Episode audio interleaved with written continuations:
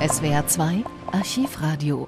Im August 1999 erklärt Russlands Präsident Boris Jelzin, dass er sich Geheimdienstchef Wladimir Putin als seinen Nachfolger wünscht. Putin wird zunächst Ministerpräsident.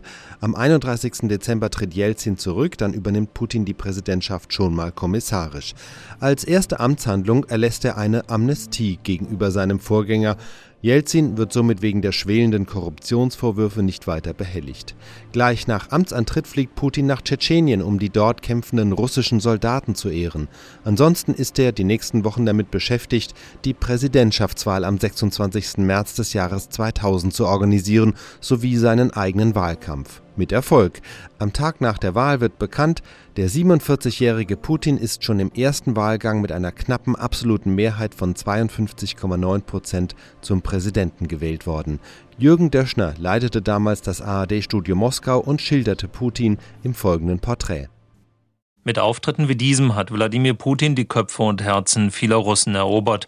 Vier Tage nach dem Rücktritt Jelzins schilderte der Macher Putin den eiskalt geplanten und für ihn so günstigen Machtwechsel als menschliches Drama. Das war kein einfacher Tag, ich glaube für ihn nicht und für uns alle nicht, aber er hielt sich sehr tapfer. Seine letzten Worte, ich weiß nicht, ob es richtig ist, das hier zu sagen, eigentlich nichts Besonderes. Er sagte schlicht, behüte Russland. Eine perfekte Inszenierung, ganz nach dem Geschmack des Publikums, genauso wie der legendäre Toilettenspruch. Journalisten hatten Putin nach der ersten Bombardierung des Flughafens von Grosny gefragt, was denn nun das Ziel der Luftangriffe in Tschetschenien sei, und der polterte. Allmählich bin ich diese Frage leid. Ich habe schon mehrmals gesagt, die russische Luftwaffe bombardiert ausschließlich Stützpunkte der Terroristen, wohin diese auch gehen, auf dem Flughafen oder auf dem Klo. Ja, wir werden sie notfalls auch auf dem Scheißhaus platt machen. Wladimir Putin hat viele Gesichter. Für jedes Publikum eines. Spricht er mit einem alten Mütterchen, dann gibt es höhere Renten. Spricht er vor Studenten, dann ist die Wissenschaft der höchste Wert des Landes. Gibt er der britischen BBC ein Interview, dann ist selbst der NATO-Beitritt Russlands möglich und vor Soldaten tritt er im Kampfanzug auf. Tarnung, Unauffälligkeit, Täuschung. Putin hat beim Geheimdienst fürs Leben gelernt. Viele Jahre spionierte Putin in Deutschland, Ost und West. Zurück in Petersburg schloss er sich dem Reformer Sobchak an, stieg zum stellvertretenden Bürgermeister auf. Kontakte zu Anatoli Tschubais wurden geknüpft. Der holte ihn 1996 nach Moskau. Von da an ging es rasant nach oben. 1997 stellvertretender Leiter der Präsidialverwaltung, 1998 Direktor des KGB-Nachfolgers FSB, März 99 Vorsitzender des Sicherheitsrates, August Ministerpräsident und seit dem 31. Dezember auch amtierender Präsident.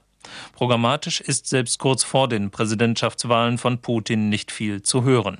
Der Blankoscheck der Wähler soll erst später ausgefüllt werden. Einige Kritiker warnten deshalb bereits früh vor dem möglichen Diktator Putin, einem russischen Pinochet, der die Marktwirtschaft hütet, aber es ansonsten mit den Freiheiten nicht so genau nimmt. Markig und plakativ wie immer antwortete Putin auch auf diesen Vorwurf. Die einzige Diktatur, der wir uns unterwerfen müssen, ist die Diktatur des Gesetzes. Ein klassisches Beispiel für die demagogischen Fähigkeiten des Wladimir Putin. Schließlich hat der Geheimdienst unter seiner Führung bei der Verfolgung des Petersburger Umweltschützers Nikitin massiv geltendes Recht gebrochen. Und auch für das verfassungswidrige Kidnapping des Journalisten Babitsky in Tschetschenien trägt Putin als Staatsoberhaupt die Verantwortung. Manchmal zeigt er eben doch sein wahres Gesicht, der Verwandlungskünstler Putin. Dann etwa, wenn er an der berüchtigten Lubjanka die Ehrentafel des früheren KGB-Chefs Juri Andropow wieder anbringen lässt oder wenn er per Erlass an allen Schulen des Landes den unter Gorbatschow abgeschafften Wehrkundeunterricht wieder einführt. Putin, der kleine, der unscheinbare, fast schüchterne, viele neigen dazu, ihn zu unterschätzen. Doch bei genauem Hinsehen wird klar, welches auch bedrohliche Potenzial in diesem Mann steckt. SWR 2 Archivradio. Viele weitere historische Tonaufnahmen gibt es, thematisch sortiert, unter archivradio.de.